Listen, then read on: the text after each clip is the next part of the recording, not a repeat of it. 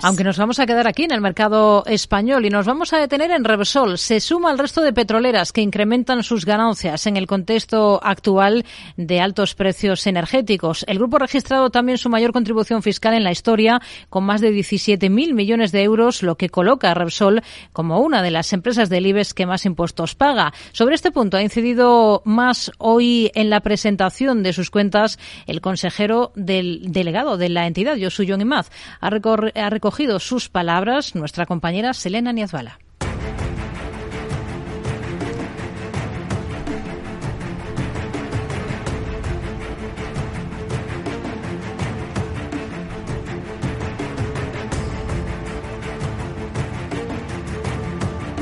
Más allá de las cuentas relativas a 2022 de la petrolera, el foco en la rueda de prensa de los resultados empresariales de Repsol ha estado muy centrado en ese impuesto a las energéticas eh, del gobierno. El consejero delegado de la compañía, Josu Maz, ha cifrado en 450 millones de euros la cantidad que tendrá que desembolsar por el gravamen del gobierno sobre el 1,2% de las ventas de la energética con ingresos superiores a los mil millones de euros. El siguiente paso, ha dicho Imaz, será recurrirlo a pesar de que ha asegurado que no tendrá un impacto material en las cuentas de 2023. Los motivos es inconstitucional.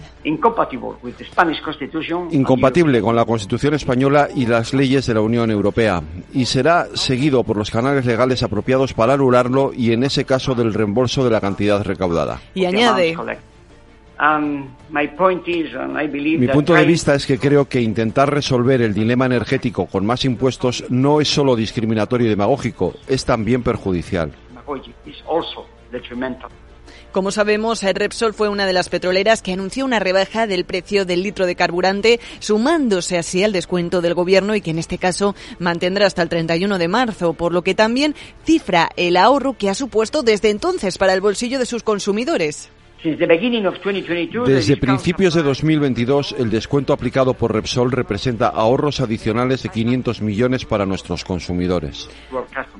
Repsol cuenta con una previsión de hasta 8.000 millones en cash flow para operar en el presente ejercicio y también ha hecho importantes anuncios para sus accionistas de cara a 2023. La remuneración en efectivo aumentará un 11% hasta los 0,70 euros brutos por acción, con lo que se adelanta así el objetivo previsto en el plan estratégico para el año 2024 next uh, AGM uh, an 11% increase of the dividend to 70 cents.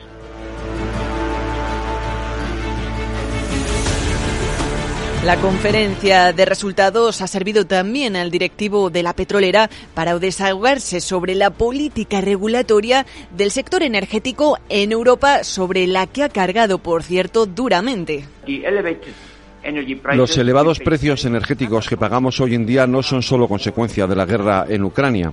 Eso no es verdad. La fuerte dependencia europea de las importaciones precede a la guerra y los elevados precios son consecuencia en su mayor parte de las decisiones políticas anteriores unos precios altos que tampoco es que hayan caído del cielo, sino que son consecuencia, dice Imad, de las incorrectas decisiones adoptadas en Europa que dificultan las cosas en lugar de poner facilidades como en Estados Unidos, ha dicho.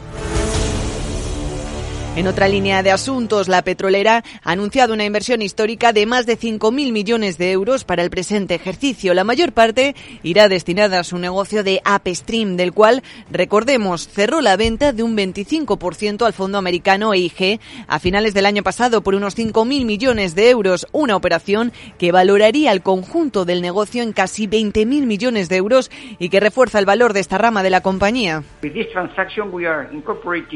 a leading global investor with proven capabilities to help us maximize the value en líneas generales, buenos resultados que también van acompañados de mejoras salariales del 9% de media para la plantilla, aunque aseguró que lejos de lo que ha visto aumentada su remuneración el consejero delegado de Repsol, que ganó en 2022 más de 4 millones de euros.